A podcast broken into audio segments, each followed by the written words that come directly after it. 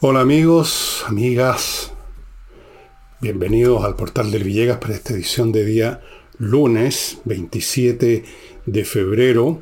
Se acaban ya las vacaciones para el portal del Villegas, que va a contar con dos noticias, una buena y una mala. Voy a dar primero la noticia mala y después más adelante daré la noticia buena en algún momento. Pero antes de eso, les quiero recordar que en mi sitio, el villegas.cl slash tienda, ustedes se encuentran con estos dos libros más, el eh, Envejezca Muérase, y todavía están vigentes los combos a precios muy especiales, estimados amigos. Este libro, Insurrección, yo no sé cuánto quedará. Se han hecho cuatro ediciones, dos reimpresiones de la última y sigue habiendo demanda, pero no, no vamos a seguir eternamente porque vienen otras cosas que tienen que ver con esto, pero que son de una etapa superior, llamémoslo así. Está La Torre de Papel, que es el último libro que escribí, que he publicado, que trata de... Trata de muchas cosas relacionadas con libros que se han perdido, escritores que fueron destruidos antes de que dieran todo su fruto, todos los escombros que se juntan al pie de la torre de papel que igual va creciendo con el tiempo. Es un libro que yo creo bastante interesante. Em, bastante, yo diría que original, no sé si se ha escrito algo parecido, eh, de libros que no han tenido la suerte de ser leídos o que han sido olvidados. Y aquí hay libros famosos que yo pongo en la lista porque los encontré tardíamente, casi fueron mis escombros personales o porque los olvidé completamente y por lo tanto se convirtieron en escombros, como que no los hubiera leído. En fin, el concepto da lo mismo como lo interpreten. El hecho es que ustedes van a encontrar noticias, anécdotas eh, sobre actores, libros, etcétera, de muchos autores. Shakespeare, eh, Vargas Saint-Exupéry, em, autores que ustedes no conocen, que yo tampoco conocía hasta hace mucho tiempo atrás, el filósofo Martin Heidegger, Esquilo, Sófocles, todos estos dramaturgos griegos del periodo clásico, Aristóteles, ¿qué les digo yo? Eh, la Paideia, un famoso libro de Jagger sobre la manera como miraban el concepto de la creación, de la educación del hombre en la Grecia, tanto desde el periodo arcaico al clásico, etc. Libros quemados, perdidos, libros que se han reencontrado después por pura casualidad, como algunos que tengo yo aquí, unas memorias fantásticas de el conde Kessler, un noble alemán que se movió por Europa antes de la Primera Guerra Mundial y después, como Pedro por su casa, conoció, coexistió, colaboró, fue amigo, hizo vida social con todo el ju y ju del arte y yo diría la ciencia también, porque estuvo con Einstein en Europa. Pero es un libro que se perdió en un momento dado, eran unas memorias que se encontraron en fondeadas en una caja fuerte en Portugal, de todos los lugares del mundo ahí. Bueno, cosas como esas están en la torre de papel y como les digo, los combos están todavía disponibles. Bueno, vamos a la noticia mala.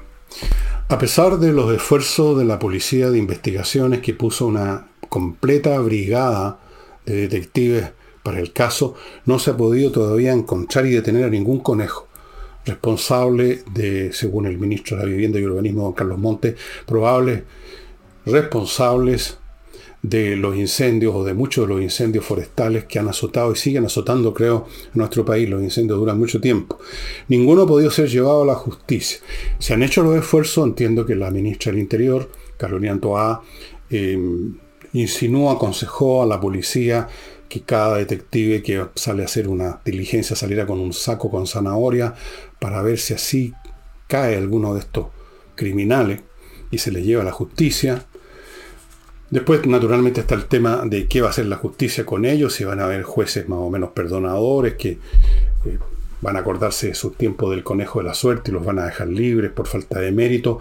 Pero la diligencia se está haciendo, eso es lo importante. Lo malo, lo, malo es que todavía no se ha encontrado a ninguno. Pero en fin, eh, fuera de eso, el tema del inicio de los incendios que Carlos Montes da por resuelto con los conejos sigue presente porque, por lo que he visto, en varios columnistas y analistas, em, todos están con, digamos, coinciden con lo que dije en el programa anterior, el programa anterior de análisis, en el sentido de que, para, que esto es un tema político que al gobierno le resulta molesto, fastidioso y hasta podría ser dañino el, eh, el aceptar la tesis de que estos incendios fueron iniciados, como es evidente, por una organización, probablemente algunas de las organizaciones de la macrozona sur, que ellos mismos han avisado que lo iban a hacer, porque el gobierno no está distante ideológicamente, ni mucho menos, todo lo contrario. Recordemos al presidente Boris, cuando era todavía un, dirigente menor, y sigue siéndolo en cierto sentido, aunque ahora con la banda presidencial, que fue a hacerse el, amoroso, eh, hacer el numerito de los progres, que si les gusta buenarse con los guerrilleros, con los machos recios, y les dijo, ah, este es el territorio liberado. ¿Liberado de quién? No, no, no liberado. Lo, la, CAM no ha liberado a nadie, todo lo contrario. Tienen bajo sujeción, bajo temor, bajo amenaza a una población completa de Chile. Pero esas son las personas que nos gobiernan ahora. Ese es el elenco, el, elenco estelar que gobierna este país.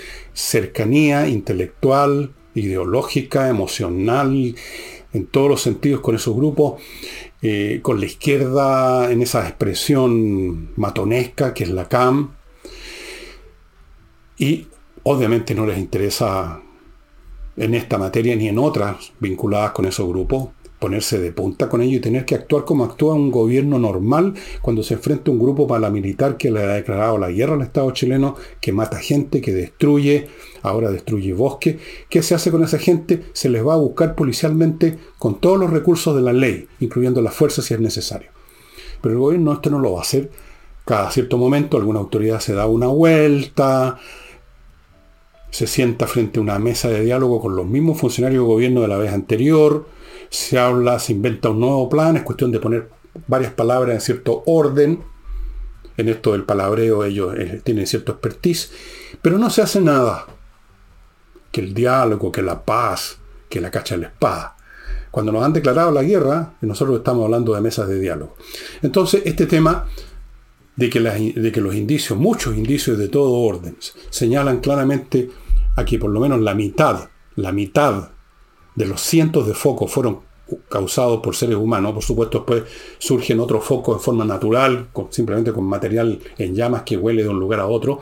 Pero el inicio, especialmente el inicio, los focos iniciales, naturalmente resultaron de manos humanas, organizadas por una razón muy simple, el número. Cuando usted tiene 10 incendios, como dije el otro día, puede imaginar que son el resultado de la suma, estas 10 incendios, del pirómano, del descuidado, del idiota, del cabro chico jugando con fósforo. Pero cuando son 400, 500 o 1000, evidentemente que ahí hay una acción masiva y detrás de una acción masiva hay una organización que organizó esa masa para hacer eso. El gobierno no quiere aceptarlo, no quiere tener que ponerse en la condición, en la situación de tener que hacer algo al respecto, sabiendo que no pueden, no quieren, no desean hacer nada al respecto. Entonces tratan esto como un tema de calentamiento global, cambio climático, los conejos de monte, no sé qué otras estupideces más para inventar.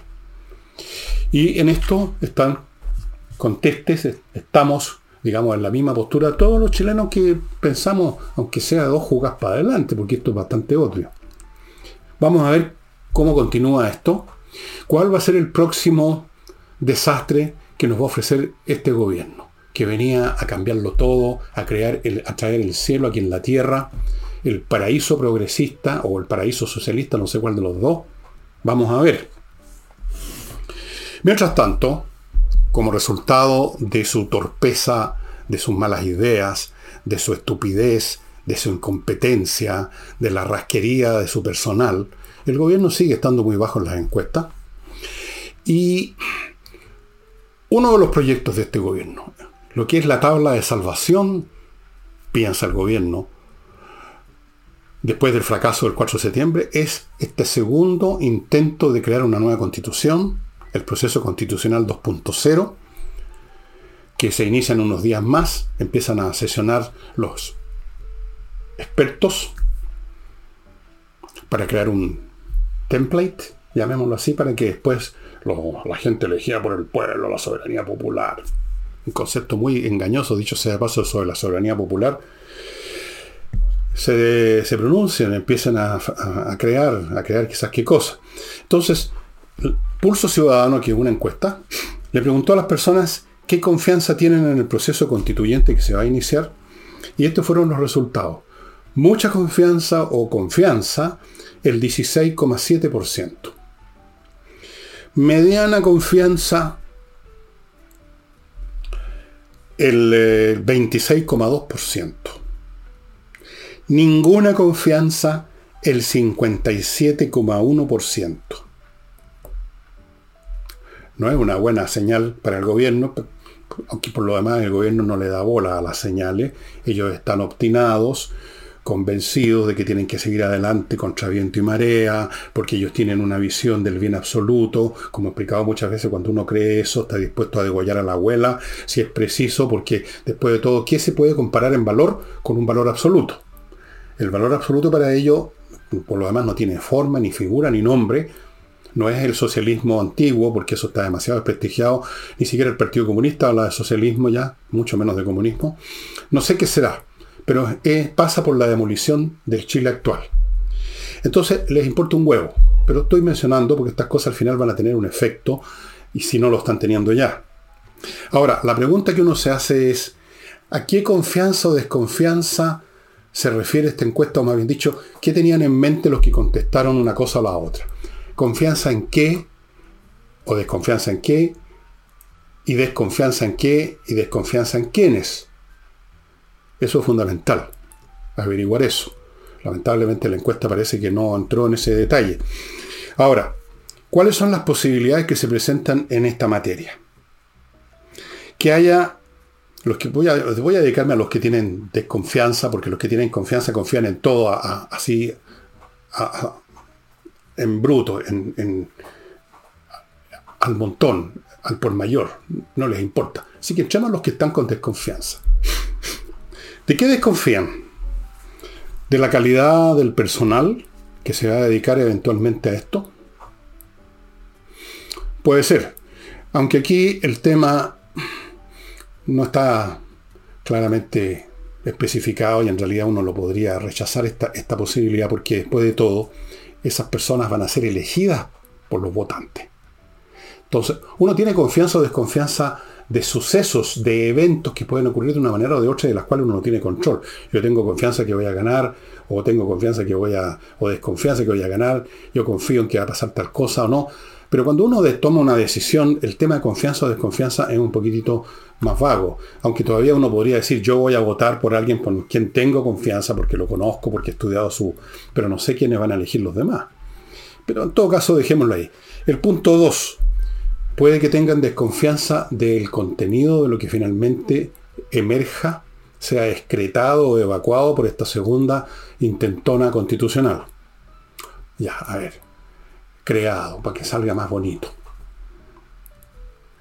Desconfianza en el sentido de que va a ser parecida a la primera intentona de la izquierda, con algunos cambios sintácticos, semánticos, para engañar, para, para como dicen, embolinar la perdí, para azucarar el mismo producto de la vez anterior, desconfianza en quienes van a hacer esto, de que realmente tenga, hayan aprendido alguna lección, tengan en cuenta otros factores, que no esté vigente el roja, el, el roja o el lonconismo nuevamente, desconfianza de eso, de cuál va a ser la calidad del producto.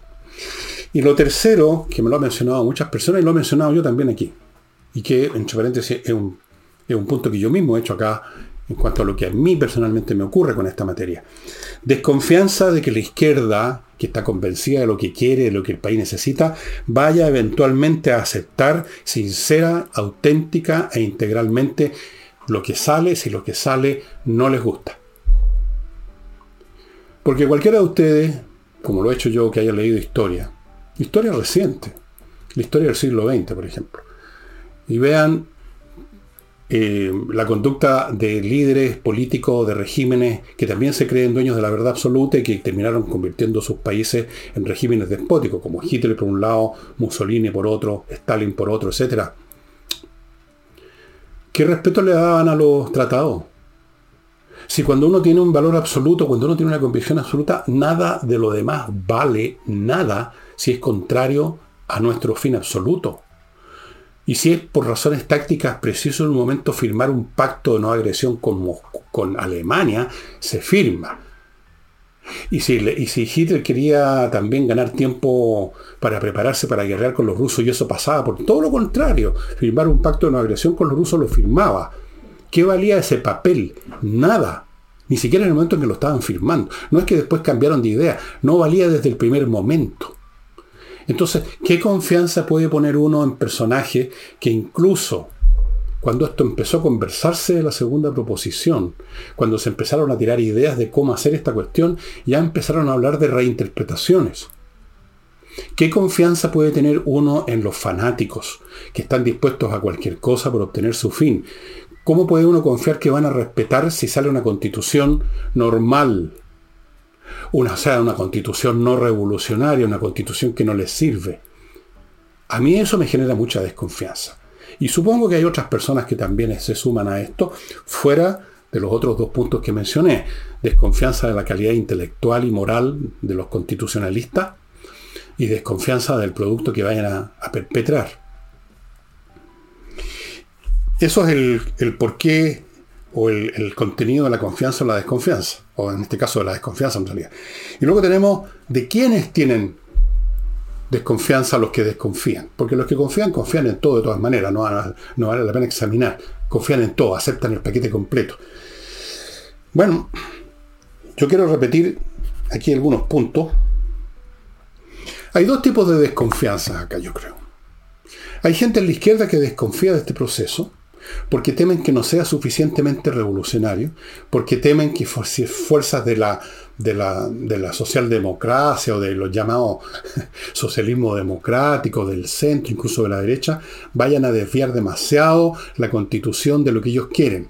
Tienen desconfianza de Boris, tienen desconfianza de los partidos socialistas, tienen desconfianza incluso quizás de los comunistas, no sé, o los comunistas tienen desconfianza de los socialistas, hay una desconfianza desde la izquierda de que no vaya a salir el producto que ellos quieren, que tiene que ser lo más parecido posible al primero. Y luego está la desconfianza del resto de los ciudadanos, desde la derecha hasta el centro, que desconfían de lo que de lo que acabo de decir, que vaya a, a producirse simplemente una estafa política monumental y que se nos presente el mismo producto la vez anterior con un cambio de ropaje solamente y que y todo eso. O que sea de frentón desde un principio impresentable. Ante lo cual desde luego cabe la opción de en el plebiscito de salida porque hay un plebiscito de salida afortunadamente rechazarlo. Hay muchas personas que ya están dispuestos a rechazar así sin ni siquiera mirar lo que vayan a escribir en esta, en esta nueva asamblea constitución constituyente. No les interesa porque, por alguna de las razones anteriores. Porque, como me dijo alguien, y como también yo lo pienso, da lo mismo que la constitución sea una joya jurídica escrita desde desde el más allá por Abraham Lincoln. Porque resulta que una constitución funciona y es valedera en la medida que todos los habitantes de una nación la aceptan como valedera y la hacen funcionar, si no es letra muerta, aunque se llame constitución. Entonces hay mucha gente que dice yo voy a rechazar esto porque cualquier cosa que produzcan simplemente la van a redefigurar, la van a reconstruir, la van a reinterpretar, la van a modelar a su gusto, la van a acercar a sus convicciones y nos van a meter el dedo en la boca, por no decir otra cosa en el ojo. Antes de continuar amigos, les recuerdo a los que quieren invertir en Estados Unidos que hay una opción súper práctica, muy eficiente, que es Invierte en USA, inversión en bienes inmobiliarios, específicamente en bienes inmobiliarios. Esta empresa es inviertanusa.cl que le ofrece todas las ventajas habidas y por haber, que yo les he mencionado en muchos programas, de la cuenta en los bancos norteamericanos, de la tremenda cantidad de ofertas inmobiliarias que tienen en su, en su portafolio de inversiones. Fuera de eso, inviertanusa.cl les ofrece un servicio de apoyo postventa que nadie más lo tiene. Cualquier problema que usted se le aparezca en el horizonte, en otro país, hace las cosas más complicadas, invierta en USA va a estar al pie del cañón para ayudarlo a salir adelante. En otras palabras, por todos lados es la mejor opción de inversión. Continúo en Estados Unidos. Continúo con KM Ticket, el outlet para sus pasajes aéreos. No se pierda revisando en el internet las muchas opciones, algunas de las cuales son trampas de hackers, otras no son tan buenas, otras son un despelote. Vaya a KM Ticket, es el outlet para sus pasajes aéreos con los mejores precios del mercado. ¿Qué más quiere que le diga? Entre a KM Ticket y vea, vea usted, ahí están los datos todas las ventajas que tiene en adquirir sus boletos para su viaje ahí. Continúo con embarque aéreo y marítimo de, desde Miami a Santiago, celebrado por este courier, esta empresa de courier que se llama Fastmark. Fastmark es una empresa chilena. Como tal, conoce muy bien las necesidades de las empresas chilenas. Se hace cargo también de cualquier encargo suyo de una mercadería, mercadería común cualquiera. Un libro, un reloj, una lapicera fuente, una mesa, un auto quizás. Lo que usted compre, ellos tienen el servicio también para traérselo a Chile. Fastmark, estimados amigos. Continúo con entrenainglés.com, una academia de enseñanza de inglés con cursos online dictados por profesores de inglés. Profesores de inglés obviamente conocen su pega, conocen el idioma y saben, y saben enseñar lo que es muy importante. Muy importante. Uno puede saber inglés, pero puede no saber cómo enseñarlo.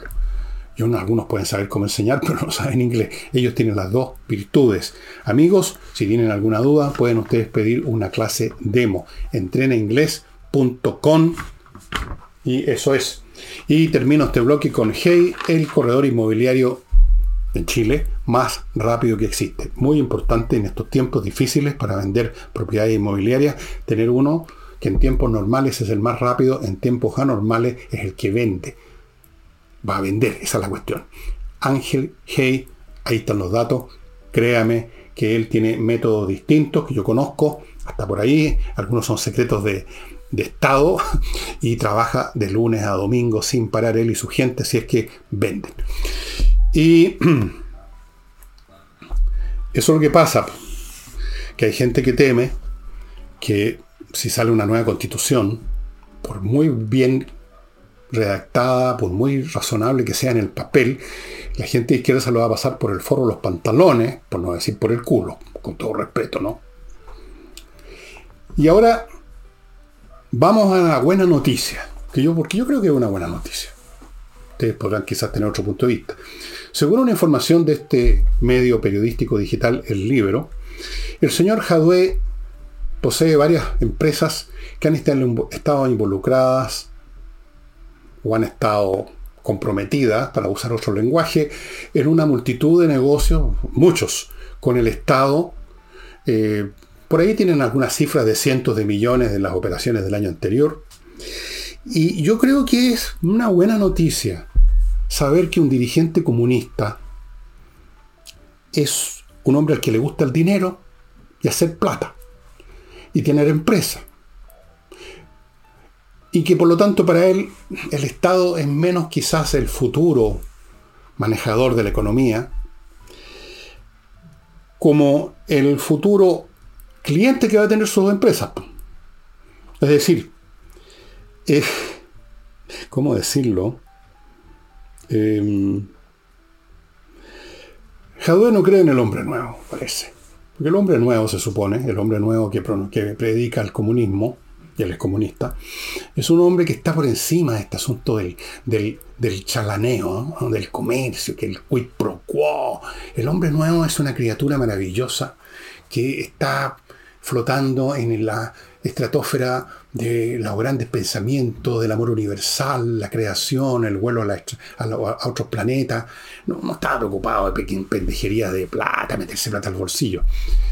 Eh, parece que a ese hombre nuevo él prefiere el billete nuevo, el, billete que, venga llegando a, a su bolsillo. Y me parece una buena noticia porque, si bien es cierto que entra uno en sospecha cuando entiende que un personaje público y un político tiene un montón de empresas, todas las cuales tienen infalibles negocios con el Estado. Uno puede empezar a considerar que aquí hay elementos que no tienen que ver con una licitación, con la calidad del producto y el servicio, sino tienen que ver con la afiliación política tanto del vendedor como del comprador. Uno empieza a pensar en términos de que aquí, como puede pasó con la farmacia popular, hay cosas raras que hay que investigar. Pero yo, con todo respeto, me considerará quizá un cínico. Yo prefiero que una sociedad caiga en la corrupción a que caiga en el comunismo. Porque la corrupción, por lo menos teórica y eventualmente, puede ser combatida por la policía y la justicia, no por la actual justicia, pero por la justicia que puede haber algún día. Mientras que del comunismo es mucho más difícil deshacerse, si no pregúntenle a los rusos. Pregúntenle a los cubanos. Todavía están hasta el cogote con el comunismo. Los rusos recién se libraron a medias porque ahora vino un reemplazo que no se diferencia mucho del comunismo en el fondo. Solo que los señores, los jerarcas, ahora no son jerarcas del partido, sino que son eso que llaman los oligarcas. Se adueñaron de todo en Rusia. Entonces, el comunismo es más pegajoso, es más duradero, es más ruinoso. Una sociedad repleta de gente corrupta, todavía la gente corrupta uno puede hacer negocios con ellos y uno mismo si se convierte en corrupto negocia con otros corruptos y se acaba el problema. Si somos todos corruptos no hay nadie corrupto. Hay muchas sociedades que funcionan con enorme grado de corrupción. Pero con comunismo no funciona ninguna cuestión nomás, se cae en la pobreza, en la ruina total. Así que para mí es una buena noticia saber que un dirigente comunista que fue candidato a la presidencia tiene varias empresas y que gana mucha plata haciendo negocio, vendiéndole no sé qué diablos al Estado. Donde encuentra un cliente gustoso de recibir lo que vende el señor Jadwe. Buena noticia. Muy buena noticia, creo yo. Y permítanme volver ahora por unos momentos a los temas de los incendios que continúan son largas, de larga duración los incendios. Eh, acaban de atacar a un grupo de brigadistas que estaban luchando contra un fuego, un grupo de desconocidos, y se armó una toletole que significó que hay varios brigadistas heridos, algunos de gravedad, en el hospital. Eh, no se dice cuál es la identidad de esos que los atacaron, pero yo creo que son conejos. Son los conejos de monte. Son muy agresivos. O sea, estamos hablando de unos conejos distintos al conejo que usted conoce, que es una criatura como así, con unas orejas por acá, bueno, de este porte, no. No, estos son unos conejos grandes que usan pasamontaña, que andan con rifle, que usan uniforme de batalla. Eh, no sé si tienen cola porque la meten dentro del pantalón. Eh, No es la primera vez, en todo caso, que quienes combaten el fuego son atacados, han atacado carros de bomberos, han atacado aviones, helicópteros, les han disparado.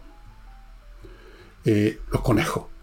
Los conejos son lo más fascistas que hay, porque evidentemente no son revolucionarios estos conejos. Los conejos revolucionarios no hacen eso. Los conejos revolucionarios, compañeros que están viendo este programa, son, son personas, en primer lugar, andan con barba y bigote, son como Boris, así un poco, ¿no? Y buena onda. No, estos son conejos provocadores. Y ahora fueron a hacer esto para que culpen a la gente buena, luchadora, combatientes sociales de la CAM. ¡Qué caraja más grande, por Dios! Yo quiero que la Policía de Investigaciones ponga ahora dos brigadas provistas de zanahoria a combatir este flagelo que está deteriorando, digamos, el medio ambiente nacional. Em, permítanme volver ahora a las encuestas a las encuestas de opinión, en la misma Pulso Ciudadano sobre otros ítems en esta ocasión. Pero antes de eso, me permitirán ustedes cumplir con mis deberes, haciéndoles, recordándoles AM Millas para vender las millas que usted acumuló con sus vuelos y que no va a usar y que en cualquier momento se desaparecen. Las empresas aéreas las borran de repente porque si no llega un momento que todos los pasajeros andan gratis en el avión, eso no puede ser, vuelan gratis kmmillas.cl amigos, ya la pasada va a estar ayudando a la Unión de Amigos de los Animales sin que a usted le cueste un centavo. Y dicho sea de paso, ya que menciono la Unión de Amigos de los Animales, si usted fue una de las personas que el año pasado, antepasado, eh, incitados por mí, se mm, ayudaron, iniciaron el proceso para convertirse en socio, pero después quedaron, no, no completaron el proceso, háganse socio. Entren a la página de Unión de Amigos de los Animales, U A a.cl, creo que es, o .com, vean cualquiera de las dos, y vean fotografías y vean la hermosa labor que lleva. Y todo esto partan ayudando vendiendo sus millas acumuladas en kmmillas.cl. Continúo con actualiza tu reglamento.cl, el sitio donde hay un grupo de profesionales que van a hacerse cargo, apenas usted lo solicite, de poner al día, conforme a la ley, su reglamento de su edificio o grupo de edificios, cosa que debiera usted hacer si es administrador, si forma parte de el comité de administración, si es una empresa de administración, tienen que hacer este trabajo que no es sencillo, un trabajo que requiere profesionales y para eso están los de actualiza tu reglamento.cl. El plazo ya creo que se acabó hace rato. En cualquier momento si hay problema, no lo va a pasar bien usted. Si está tratando de usar su antiguo reglamento, va a entrar en un laberinto jurídico. Esto es obligatorio además poner al día el reglamento. Así que vaya a actualiza tu reglamento.cl y sáquese ese peso encima. Continúo con Salinas y Ojeda.cl, el sitio donde va a encontrar el buffet de Salinas y Ojeda, abogados especialistas en temas civiles, civiles, que son la mayoría. Son especialistas, tienen una gran tasa de éxitos legales y si usted tiene cualquier problema o lo han metido en un problema o se va a meter usted en un problema por necesidad, nadie va por gusto a los tribunales, en ese caso póngase en manos de los mejores. Y termino este bloque con autowolf.cl, al cual yo debiera llamar por mi auto viejo, que llega a su casa y en 24 horas le dejan la carrocería de su auto como nueva, estimado amigo. Hágalo especialmente si quiere vender su auto. O camioneta, lo que sea. Si el auto está muy bien, pero resulta que tiene unos abollones, la pintura está fea, está sucio, eso, las cosas entran por la vista, va a perder valor instantáneamente déjelo bien encachado y lo va a vender mucho mejor. O usted se va a sentir más a gusto andando en un vehículo bien cuidado. Autowolf.cl. Y continúo. Me van a perder un, perdónenme una, una, pequeña pausa que voy a hacer porque amigos se me olvidó traer el libro que les quería mostrar, no todavía, poco más adelante y lo voy a ir a buscar en este momento. Ya, reanudo mi pega y vamos a estas nuevas, estas otras cifras de Pulso Ciudadano en relación nuevamente a, muchas cosas, pero aquí anoté algunas solamente. El peor rating ciudadano de las instituciones lo tiene justicia, con un 77,5% que consideran que no, no da el ancho. ¿Por qué será? una sensación nada más, un error, estamos todos equivocados. ¿Está todo el mundo equivocado? Todo el mundo se equivoca en Chile desde el 4 de septiembre, parece. Evidentemente que en el día a día normal de la justicia, los jueces meten preso gente, criminales, pero también en el día a día vemos demasiadas situaciones en que asesinos o criminales salen libres o se reducen las penas o les dan unos tratamientos especiales en la cárcel o se los deja libre porque no había suficientes pruebas. Toda una mecánica en virtud de la cual la gente tiene la sensación que la justicia no hace la pega la justicia debiera dar una explicación sobre esta materia, debiera responder, no quedarse callado eh, eh, con esa insolencia y arrogancia de los que no escuchan lo que se les está diciendo y muestren las cifras de la gente que han metido presa, qué pasa con los criminales. El hecho es que están muy mal acreditados para el público, la justicia. Y yo creo que lamentablemente con razón, porque efectivamente hay demasiados casos que simplemente no tienen explicación para el ciudadano común y corriente. O sea, gente que está libre y que son criminales. Punto. Luego, el otro ya es un caso tradicional, el Congreso, el poder legislativo. O sea, tenemos aquí dos poderes que están muy desacreditados, que son los fundamentales. En realidad tres, porque el Ejecutivo está muy desacreditado en la figura de su presidente, también con muy baja aprobación, de su gabinete con muy baja aprobación, así que podríamos decir, el Poder Ejecutivo está desacreditado, el Poder Legislativo está desacreditado y el Poder Judicial está desacreditado. Los tres poderes, los tres pilares de una república están desacreditados, eso es súper grave. En el caso del Congreso, el rechazo, llamémoslo así, se eleva al 74,4%. Una sociedad en que por un lado, está desacreditado el Poder Judicial, el Ejecutivo, el Poder Legislativo, y no se tiene confianza en absoluta en un proceso constituyente, yo no sé en qué se sostiene. Ninguna de estas cosas, digamos, es banal. Estamos aquí hablando de un rechazo no del humorista de la temporada en el Festival de Viña, estamos hablando de los tres poderes fundamentales de la República y el proceso por el cual se pretende construir nada menos que la carta fundamental que organiza la vida política, etcétera, etcétera, del país. ¿Y cómo no va a estar desacreditado con todo lo que hemos visto en estos tres poderes y todo lo que vimos en la primera proceso constitucional para generar una nueva constitución? Piensen ustedes el efecto que pudo producir y que produjo en la población. El ver que individuos como Rojas Bader, que dicho sea de paso, la justicia lo, sancionó con una pena que es para la risa, a propósito de la justicia, del, descrédito de la justicia, ahí tienen un, un ejemplo más. Un personaje como Rojas Bader iba a ser uno de los autores nada menos que de la Constitución. ¿Aló? No voy a mencionar más personas, uso a Bader porque es como la caricatura representativa, porque no es un caso excepcional, extravagante, excéntrico, es representativo de una gran parte de la constitución. Él fue el más notorio, el más histriónico, el más ridículo, el más grosero en su incompetencia y en, su, en, su, en, el hecho que no tenía razón de ser, que estuviera ahí, en ese, en ese organismo. Pero muchos de los demás también, no voy a dar nombres porque ¿para qué? No, quiero hacerme más odioso de lo que ya soy para mucha gente. Yo no sé cómo se sostiene una sociedad donde los ciudadanos no creen en las cosas básicas que sostienen el mínimo de consenso que hace posible que una sociedad funcione sin que haya un carabinero cada 10 metros. Dicho sea a propósito de los carabineros, esto les va a parecer a ustedes anecdótico. Estuve viendo, en algún momento me contaron que fue una noticia en la televisión, cuando yo estaba, digamos, fuera de combate, estaba, no, no fuera de combate, estaba sin combatir, estaba de vacaciones, que eh, se había generalizado, se había hecho frecuente una cosa que nunca se veía en las carreteras, de gente pasando por la derecha, haciendo uso de la verma, que no es para eso. La verma no es para circular, es para estacionar un vehículo. Lo cual muestra, parecerá un detalle que en ese aspecto, como en tantos otros, la gente perdió todo respeto por la ley. Y entre otras cosas porque la ley está ausente incluso en su encarnación física. Yo en un viaje que hice por carretera,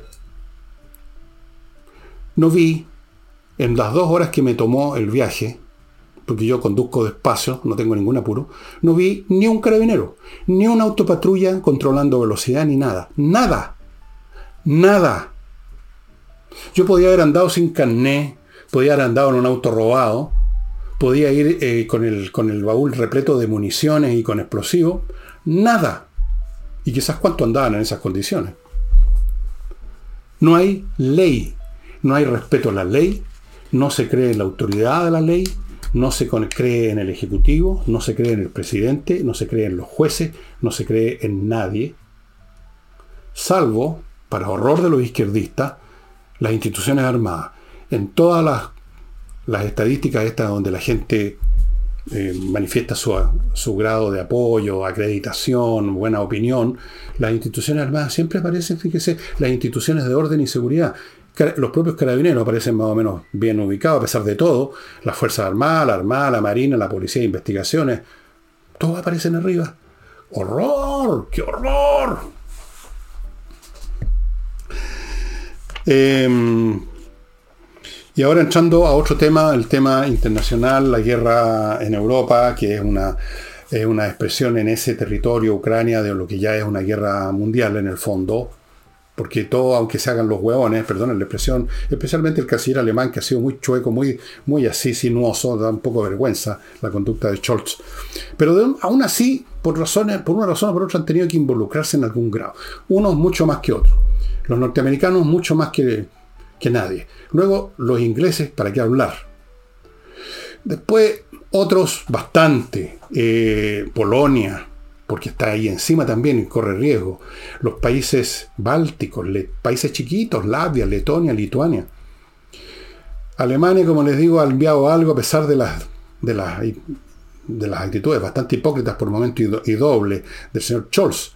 Francia, más o menos más o menos, ha mandado algunas cosas, sus famosos cañones Caesar, ha mandado una especie de tanques con ruedas de, como de tractor, pero que no son tan malos, dicen, eh, pero no han mandado mucho más. Eh, los italianos, bueno, los italianos, los italianos han mandado un par de cositas, los españoles han mandado, pues hombre, lo suyo. Bueno, eso, eso los involucra en la guerra aunque no lo quieran. Aunque no lo quieran. ¿En qué está eso ahora? En este momento, el centro fundamental el, centro crítico donde se concentra la mirada de los analistas, de los sitios de, YouTube. Ojo que hay muchos sitios que son muy malos, presentan siempre el mismo material, los comentarios son penca, o son los mismos, o son de noticias antiguas. Yo recomiendo a David Davidov, que es un ucraniano, un piloto comercial que ya no podía seguir haciendo su pega, no hay vuelos comerciales en Ucrania, y que tiene un sitio en, YouTube muy bueno, muy bien informado. Hay otro de un soldado de Letonia, no me acuerdo el nombre, que también es muy bueno. Pero en fin. Todo se concentra en la zona de Bakhmut, que está al centro de esta especie de herradura que es el frente ucraniano-ruso. Bastantes cientos de kilómetros, más de mil kilómetros me parece que. Bakhmut es un pueblo chico, una ciudad como tal, que será una cosa así, ni tan grande como ciudad, ni tan chico como pueblo, una cosa intermedia, más o menos por ahí y la tienen semi rodeada, como un semicírculo alrededor de esto los rusos, o más bien dicho, las tropas mercenarias que usan los rusos ahora de la compañía Wagner, que es una compañía de soldados mercenarios que actúan en varias partes del mundo, no solo ahí. Y han estado meses tratando de entrar a Bakhmut, de apoderarse de Bakhmut. No han podido, han sufrido tremendas bajas los rusos. Logran avanzar un poco, pero cada metro que avanzan les cuesta mucha sangre y mucho material. Y Además, si uno mira la cosa desde arriba y ve el mapa completo de Ucrania y ve qué porcentaje de ese mapa es la zona de Bakhmut, un puntito, eh, dice, qué interesante ver cómo los rusos primero querían ocupar toda Ucrania, después por lo menos la mitad de Ucrania y ahora hacen gran alarde de si avanzan unos metros en este puntito, un pueblo, casi un pueblo insignificante, y a un tremendo costo. Pero están acumulando reservas. Están acumulando nuevas tropas de bisoños que van a ser carneados, pero las están acumulando. Están sacando las últimas piezas que tenían en los museos, tanques antiguos o nuevos. Las fábricas rusas ya no dan, no, no tienen los elementos técnicos necesarios para hacer tanques, digamos, de última generación, porque los Occidente les cortó el suministro de muchos elementos que ellos usaban. Y los ucranianos están recibiendo más y más, porque esto es una guerra mundial, material, aunque sea regañadientes, de Alemania, aunque sea y voluntariamente de Polonia, de Letonia, de otras partes, Estados Unidos, de Inglaterra, un poco de Francia, y se están armando con cada vez armamento de mejor calidad, más importante, más moderno, más pesado, y tropas están entrenando muchas tropas fuera incluso de Ucrania, y estamos hablando de tropas que tienen un interés personal en luchar porque están defendiendo su país. No es el caso de los soldados rusos que muchas veces no saben qué diablos están haciendo ahí. Ahora tratando Putin y su gente de revivir la vieja narrativa rusa de la madre patria en peligro, que nos vienen a invadir, estamos en peligro, defendamos la madre patria. No sé si eso le va a resultar. Pero con decir madre patria no se logra eh, suplir la falta de equipo, la falta de entrenamiento, etc. Se están preparando entonces, los dos lados están juntando más gente, más material y seguramente se viene algún tipo de operación que no sé cuál puede hacer desde el punto de vista de los ucranianos. Los ucranianos han mostrado ser maestros en el arte del engaño, de la... Podríamos llamarlo la emboscada estratégica. Dicen que van a atacar por acá y atacan por acá. Eh, generan toda una sensación y además tienen una inteligencia fantástica, disponen de toda la inteligencia que les consigue Occidente con satélites, con drones, con aviones de, vigilancia como los AWACS norteamericanos que andan circulando todo el tiempo por el Mar Negro y por lo tanto copan esa área, la zona de Crimea, saben de cada movimiento que hacen los rusos. Así que lo que viene es grande, es más grande, pero no sabemos exactamente qué forma va a tomar. A lo mejor los rusos nunca van a tener ya capacidad para una nueva ofensiva. Se la van destruyendo antes que se alcance a formar. Hay un concepto militar que se, llama, en inglés spoiling attack, un ataque, ¿cómo traducirlo? Un ataque que se hace al enemigo cuando el enemigo se está preparando para atacar, para desorganizarlo en ese momento en que todavía no están atacando, que están recién armándose, entonces uno los ataca y los desorganiza tremendamente. ¿Por dónde van a atacar los ucranianos? van a atacar por el centro donde están los rusos tratando a su vez de, entrar, o van a pegarse el pencazo por el sur, hacia el lado de Crimea, está por verse, estimados amigos, pero ojo con lo que dicen los propios analistas ucranianos, porque puede haber aquí una campaña de desinformación, de doble y doble y doble desinformación, o sea, lo que digo no es verdad, pero a lo mejor puede ser verdad, ese es el engaño, que creen que es engaño, pero es verdad, pero que, o, o qué sé yo, cuántas iteraciones más de este proceso de engañar al otro de una manera o de otra. Amigos, antes de mostrarles el libro, les recuerdo compreoro.com, donde usted puede adquirir oro en barras, lingotes o en moneda y también plata, la misma cosa, ambos minerales de verdad, metales preciosos, 99,9% de pureza, verificado, examinado por la Universidad Católica de Chile una excelente manera de tener un resguardo financiero en sus manos, literalmente. Continúo con patriciastocker.com, la empresa, el grupo de profesionales que se encarga de registrar, conservar, defender, mantener, preservar su marca comercial en Chile o en el extranjero, o su invención, si usted inventó alguna cosa. Ojo, muy importante, si usted inventa algo, no llegar y mostrarlo porque se lo roban, le ha pasado a mucha gente patriciastocker.com. Continúo con Duermint, la plataforma que transformó la manera en que las empresas gestionan su cobranza. Fundamental cobrarle a los clientes. Tiene una serie de herramientas que no le voy a detallar, pero que son muy eficaces. Más de 700 empresas están usando Duermint y han verificado que aumenta su efectividad en el cobro hasta en un 70%. Si usted tiene una empresa y no puede hacer que los clientes le paguen, está sonado hay que mejorar ese aspecto de la cobranza y para eso está duemint.com. No es Duermint, soy yo que me quiero de repente descansar. No, Duemint.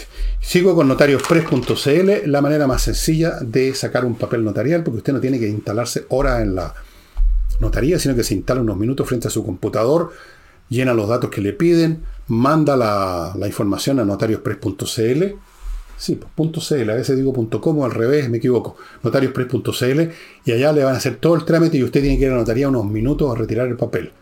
Simple, muy simple. Sigo con Climo, la mejor climatización para su casa, para su oficina, comprobado por mí, personalmente, se los doy garantizado. Amigos, les cambia la vida en verano e invierno. ¿Sienten ustedes algún ruido? Y tengo funcionando un aparato que me mantiene a mis 19 grados, que es mi temperatura estándar. Porque yo nací en un planeta donde esa es la temperatura estándar. Así que me tengo que, si no me desintegro afuera. Y termino con que les anuncia que en abril empiezan ya sus cursos, cinco niveles para toda clase de jugadores y por supuesto para toda clase de personas, hombres, mujeres, chicos, grandes, viejos, niñitos, lo que sea. Las clases son por Zoom, en vivo, en otras palabras, una vez a la semana.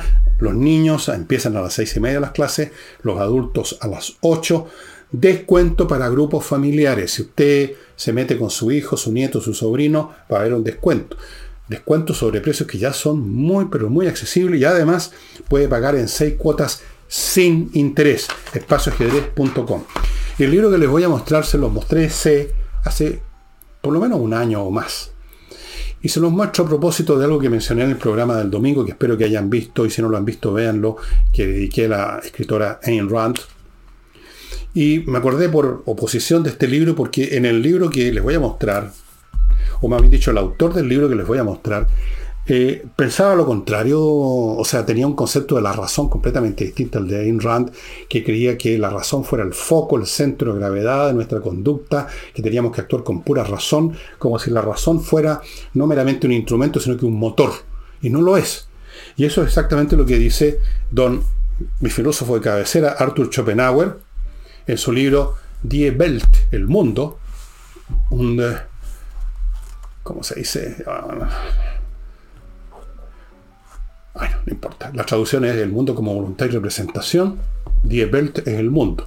pero se me olvidó, Bild es, voluntad, y representación es Vorstellung, ya, el mundo como voluntad y representación, que dice que no, la razón es un instrumento de la pasión, de la voluntad, la voluntad, el deseo que nos lleva a hacer cosas, qué sé yo. Pero ustedes no tienen necesidad de leer ese libro, que entre paréntesis es muy entretenido, sino que pueden leer un montón de distintos artículos y temas que tocó los más diversos asuntos de una manera muy entretenida porque Schopenhauer escribía maravillosamente y que están muchos de ellos concentrados en un conjunto que él llamó parérga y paralipómena.